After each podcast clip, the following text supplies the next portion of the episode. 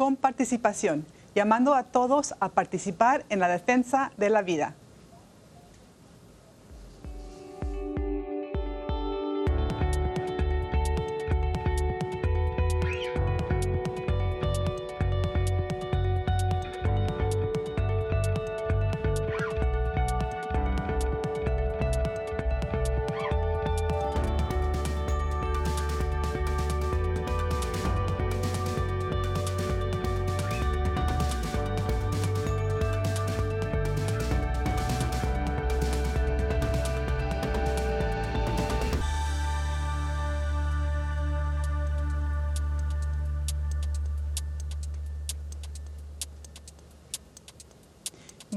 Bienvenidos al programa Informe Provida la Salud Astrid Bennett Gutiérrez. Estoy en los estudios de EWTN en Orange County, en California.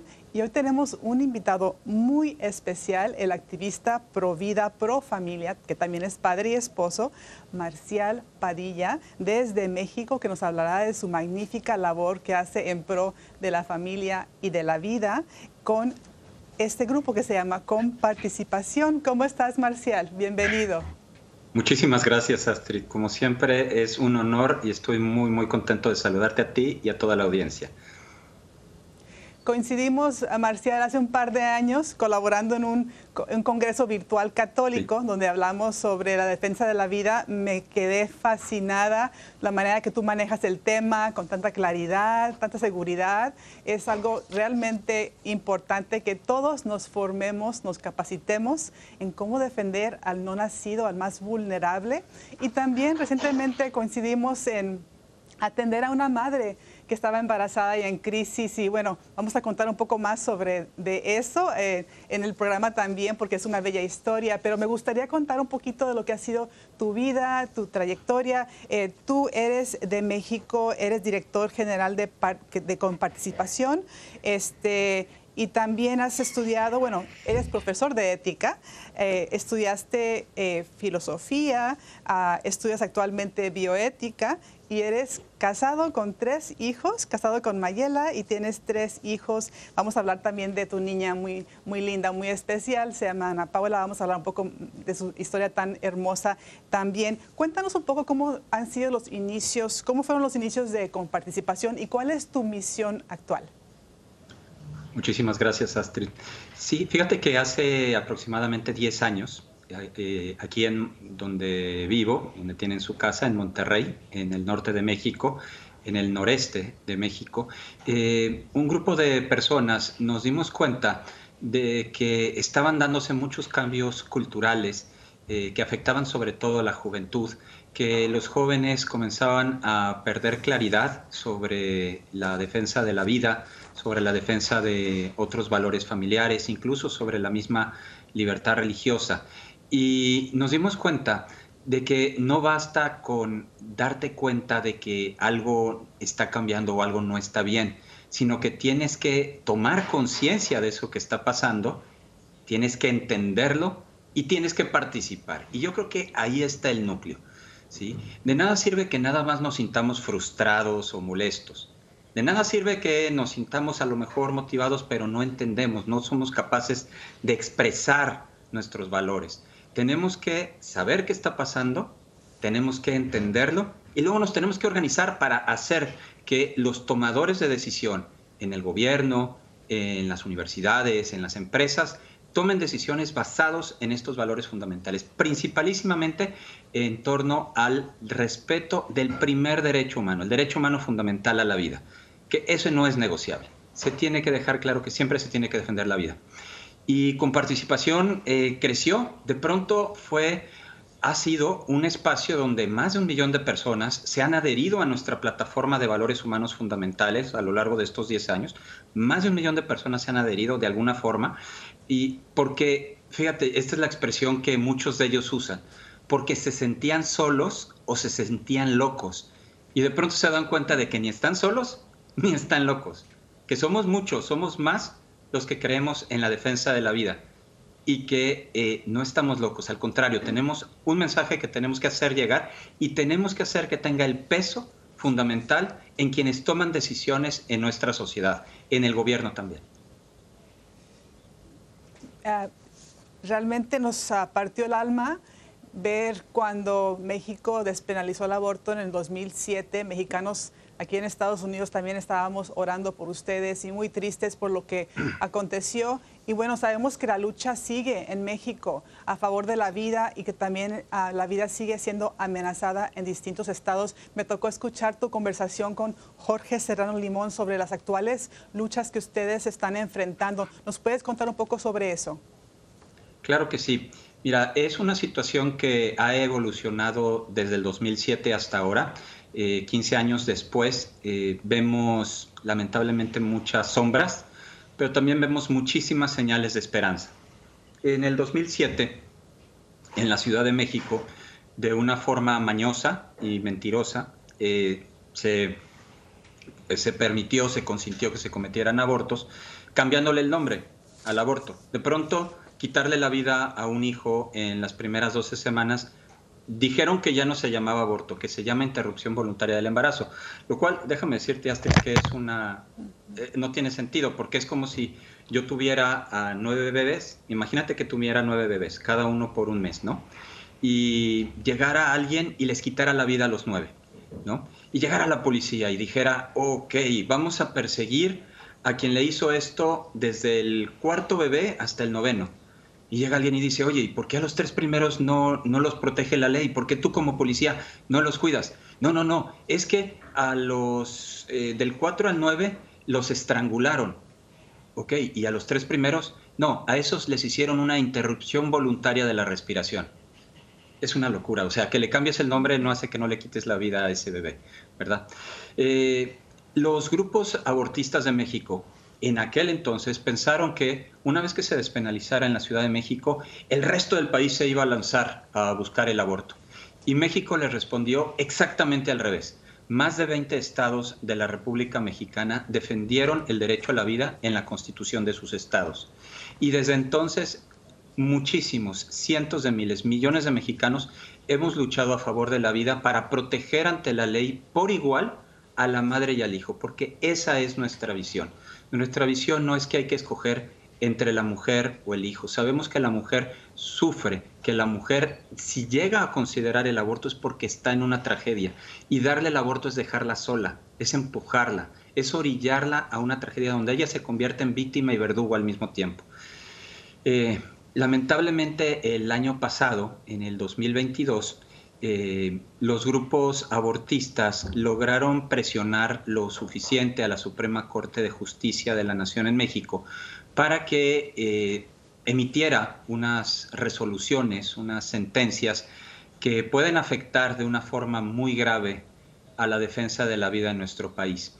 la Corte dijo que está prohibido proteger el derecho a la vida desde la concepción en las constituciones de los estados por lo menos en un estado, en el estado de Sinaloa, y dijo que, eh, y esto es lo más absurdo, dijo que la ley no puede proteger a un ser humano durante toda su vida, que la ley tiene que dejar sin protección a un ser humano durante una parte del embarazo.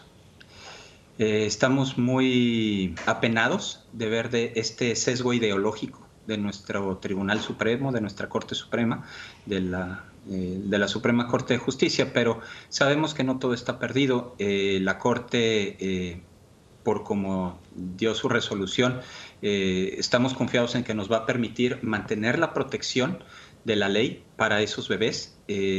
ya ha habido algunos estados donde ha habido un empuje abortista, por ejemplo, en el estado de Baja California, que está, es frontera con, precisamente con California, impusieron el aborto, pero ahí los grupos de activistas pro vida, quiero dar un gran reconocimiento a los grupos pro vida de, Baja California, reaccionaron enseguida. Y según este espíritu de tomar conciencia, entender y participar, pero con sus organizaciones, pero tomar conciencia, entender y participar, están organizando un referéndum para echar abajo lo que hicieron los diputados de Baja California y directamente, porque democracia directa, volver a proteger la vida del hijo en gestación, buscando la protección de la madre y del hijo. Eh, es una situación eh, que no, te digo, se, puede experimentar un poco como David contra Goliat.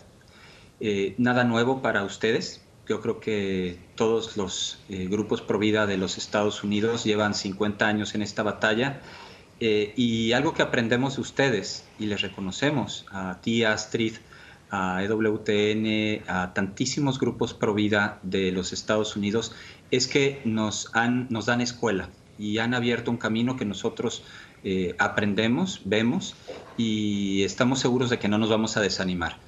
Ojalá que todos los mexicanos en México y los que están en los Estados Unidos también nos apoyen, apoyen a todas las organizaciones pro vida de México.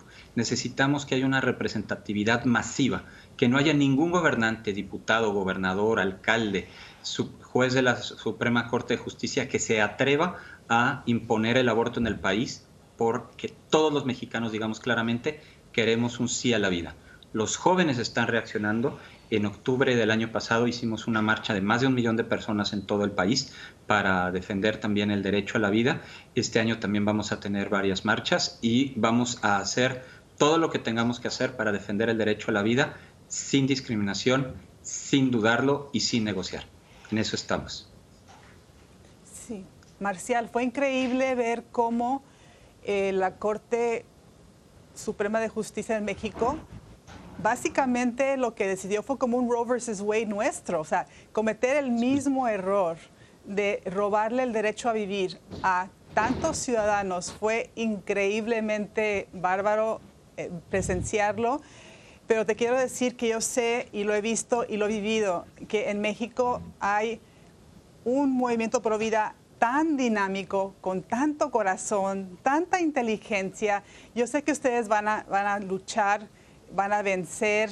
Bueno, ya sabemos que Jesús ya ha ganado la victoria sobre la muerte. Nos está llamando a participar en esa victoria. Y te quiero preguntar, Marcial, las personas que te escuchan, que quieren participar, que quieren hacer algo, ¿Cuál es tu consejo para ellos? ¿Cómo pueden ser activistas, eh, ser parte de la respuesta provida ante la amenaza, esta ola de aborto que se aproxima, que se ha aproximado?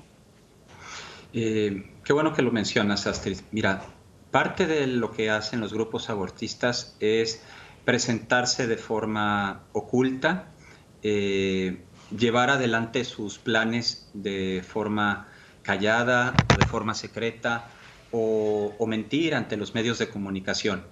Es muy importante que si alguien está escuchando esta entrevista y le importa, si dice, eso tiene que ver conmigo, que, se den cuenta de que no pueden ser indiferentes. Este es el momento en el que no podemos decir, le toca a otro. No, te toca a ti, te toca a ti. Tú tienes algo que hacer, tú puedes hacer algo hoy. Lo primero que tienes que hacer es informarte, tienes que saber lo que está pasando. Lo puedes saber entrando a alguna de las muchísimas organizaciones pro vida que están y manteniéndote en comunicación, sea por email o sea por boletín electrónico, por las redes sociales, por las cadenas de mensajes de WhatsApp, etcétera. Obviamente yo te invito a con participación, pero puedes entrar a cualquiera de las organizaciones pro vida que nos dedicamos primero que nada a informar. El que sabe ya está alerta, ya tiene la posibilidad de hacer algo. Eso es lo primero. Tienes que sumarte, tienes que formar parte de una cadena provida. Segunda cosa que tienes que hacer, tienes que ser capaz de entender. Atrévete a eh, eh, leer eso que te están mandando, entiéndelo, busca los mejores argumentos, encuentra las formas que necesitan escuchar tu vecina, tu sobrino, tu hijo, tu primo, tu compadre, para aprender a hablar a favor de la vida en los términos que se tiene que hablar ahora. Primero entonces, saber, formar parte de una cadena. Segundo, entender. Y tercero, lo más importante, participar. Participar. Todas estas organizaciones pro vida tenemos acciones. Algunas son digitales, como citas tuiteras, firmas electrónicas, pero también hay acciones presenciales. ¿sí? Este, hay acciones presenciales como las que se, han llevado, se llevó a cabo en Baja California por parte de los grupos pro vida de esa ciudad, los que tenemos llevamos a cabo en Ciudad de México, en Jalisco, Querétaro, Nuevo León, eh, Yucatán, Veracruz, etcétera.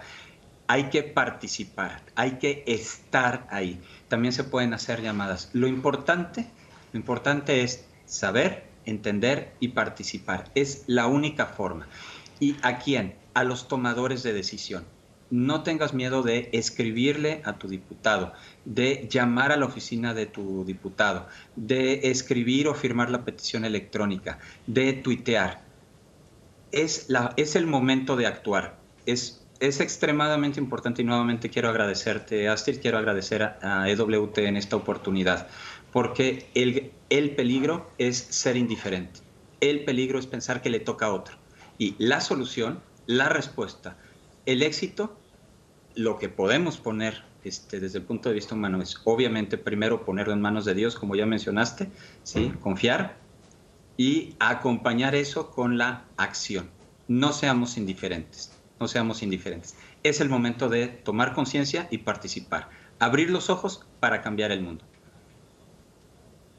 Y Marcial, es para todos este llamado, para jovencitos, eh, chicos que están en la preparatoria, eh, mujeres que son mayores, este, hombres, porque en particular las feministas se agarran de eso, ¿no? Se aferran de que los hombres no tienen ovarios y por eso no deben opinar, pero todos somos parte de la raza humana, todos hemos sido fetos, embriones vulnerables y más que nada un argumento no tiene sexo. Un argumento es veraz o es falso. Así que te, realmente te felicito por tu labor, que tú seas el vivo ejemplo, porque te he visto a ti en redes sociales, cómo le contestas tú a las feministas con unos argumentos tan sólidos y nos das el ejemplo a todos de no temer. Y bueno, hablando de los tomadores de decisiones, no solamente estamos hablando de políticos, Marcial, las personas que te observan tal vez ni siquiera te están respondiendo, puede ser una mujer que está pensando en abortar, puede ser un hombre cuya esposa o, novia este, está embarazada y están confundidos con la tentación de abortar que está al orden del día, ahora más que nunca con la pastilla abortiva aquí en Estados Unidos. La mitad son abortos químicos, abortos express, que no tienen nada de express porque el dolor la pérdida de una vida es para toda la vida y este, la mujer y el hombre sufren eh, de una manera tan, tan profunda. Este, pero a, ti y a mí nos tocó hace, hace unos meses este, conocer a una joven, tú la conociste por redes sociales, eh, ella estaba embarazada en crisis. Em, pudimos hablar con ella. De hecho, estaba en México y una compañera en México la atendió, un México, una médico provida en México también la atendió. Ella después vino a Estados Unidos y pudimos conocerla acá, atenderla. Y bueno, ella estaba tan triste, se sentía mal físicamente, emocionalmente cuando te conoció. Eh, pero ya todo está bien, hablé con ella hace poco, no puede estar más feliz de lo que está. Su niño precioso nació hace tres meses. Este niño tiene tres meses, Marcial. Eh, quiero que tú lo veas. Eh, es un bebé precioso. Su mami está tan feliz. Y quiso que compartiéramos su historia el día de hoy para que más madres digan sí a la vida. Me dijo las siguientes palabras, Sara. Eh, me gustaría que otras personas no pasaran por la crisis que yo pasé y que al final tomen la decisión correcta cada vez que yo veo a mi bebé, se me salen las lágrimas de felicidad. Le doy gracias a Dios por mandarme a mi bebé. Lo amo tanto. Quiero que cuenten mi historia para que más bebés reciban el don de la vida. No siempre nos toca ver los frutos, eh, Marcia, de lo que hacemos. A veces nos sentimos derrotados, pero creo que al final los Provida y bueno, todas las personas que ah, trabajan para para Dios, para la gloria de Dios en el cielo. Dios mediante lleguemos, eh, vamos a ver todo lo que Dios hizo con nuestra pobreza, con nuestros esfuerzos, eh, porque vale la pena luchar, Dios nos llama a luchar y bueno, yo no tengo ni un día aburrido cuando estoy en la defensa de la vida, con los retos y también poder ver los milagros que Dios nos está regalando. Marcial, no quiero que se acabe el tiempo sin que nos cuentes tú de algo tan bello que me toca a mí presenciar eh, semana con semana en tus redes sociales. Tú nos presentas la historia tan bella de tu hija Ana Paula, tu hija menor, y tú titulas tus ah, publicaciones El Maratón de Ana Paula. ¿Nos puedes contar sobre ella? Sí, ah, gracias Astrid. Eh, qué regalo tan grande me haces, la verdad, te agradezco mucho. Eh, tengo, eh, soy casado. Primero, antes que activista, pues soy un padre de familia normal. Soy este, esposo de Mayela, adoro a mi esposa. Tengo tres hijos, tenemos tres hijos, uno de 14, otro de 12 y una niña de 9 años que se llama Ana Paula. Y Ana Paula, como dice Astrid, es una niña muy especial, es una niña que Jesucristo la escogió para unirla a su cruz. Y Ana Paula está en la cruz con Cristo y está totalmente con Cristo, con Cristo crucificado. Ana Paula nació prematura y casi murió. Eh, ella luchó por su vida, Dios tuvo piedad de ella y salió adelante. Al poco tiempo, y salió bien, quedó sana. Un poco tiempo después le dio meningitis y ahí quedó con una lesión cerebral muy, muy severa. Eh, no puede hablar, no puede oír, no, no se puede mover, es como una muñequita de tela. Donde tú la pones, ahí se queda.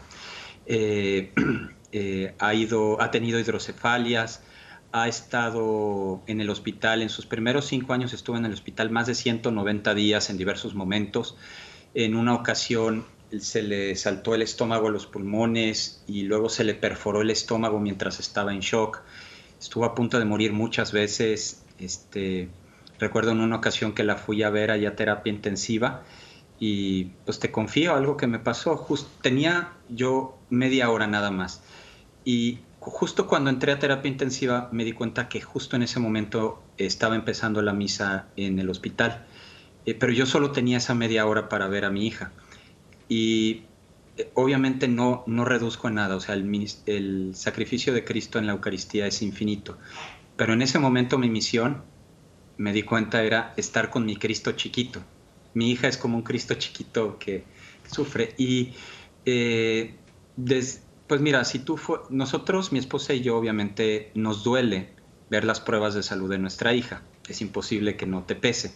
Pero aceptamos la voluntad de Dios. Dios es Dios, nosotros no, ni las manos metemos. Ahora, aceptando su voluntad, también sabemos que lo que se pone con amor ante Dios eh, le puede a Dios, lo rinde, lo dobla, ¿no? Dios, Dios no puede no acoger lo que pones con amor ante Él. Entonces, a todo mundo invitamos, y es la invitación que a ti ya te he hecho en varias ocasiones y le hago ahora a toda tu audiencia y por eso agradezco este regalo, a todo mundo invito a que adopte a mi hija como si fuera una ahijada espiritual, que sean padrinos y madrinas en su corazón de ella y que eleven a Dios lo que el amor les inspire por ella, por Ana Paula. Y yo les voy a estar infinitamente agradecido, eternamente agradecido. Eh, pueden visitarla entre comillas, en mi muro de Facebook, el personal de Marcial Padilla, o en mi perfil de Instagram o en Twitter, en Instagram Marcial Padilla González, en Twitter arroba Marcial PG. Eh, y cada cuatro o cinco días, una vez por semana, pongo una foto de ella para que tú y los demás padrinos espirituales la puedan visitar, puedan ver cómo está y vean su maratón. ¿Y por qué es un maratón? Porque es un paso a la vez, un día a la vez. Así como los maratones, que uno no dice me falta mucho, me falta poco, uno nada más dice un día más, un paso más, un kilómetro más. Entonces les, te agradezco mucho, Astrid, que me permitas compartir contigo y con la audiencia esta, pues esta limosna que yo pido como papá, que se unan a nosotros como padrinos espirituales de nuestra hija Ana Paula. De veras, muchas gracias. A ti, al contrario, te agradezco a ti porque nos permites ver esa parte de tu vida tan hermosa. Eres un testigo de la santidad de la vida.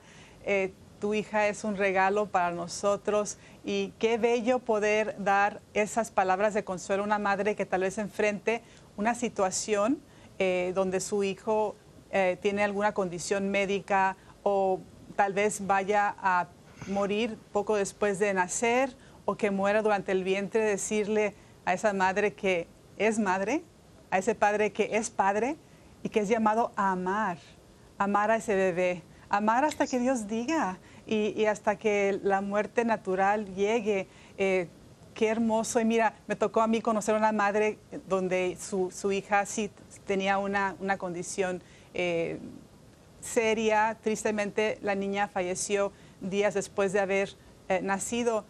Su madre pudo bautizarla, su madre cuando la vi recientemente me dijo, sabes, soy una mujer nueva.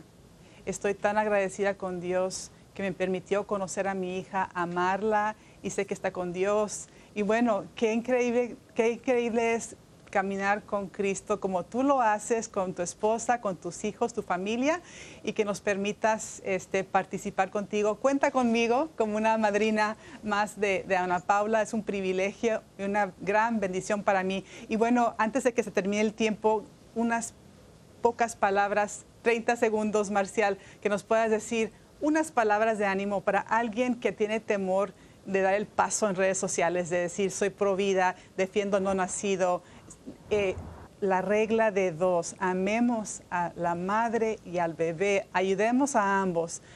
¿Qué les dices tú a ellos? Eh, bueno, lo primero que quiero decir es agradecerte y agradecer a EWTN toda su labor. Les quiero dar nuevamente mi reconocimiento, mi agradecimiento. Gracias y bendito sea Dios por todo lo que ustedes hacen.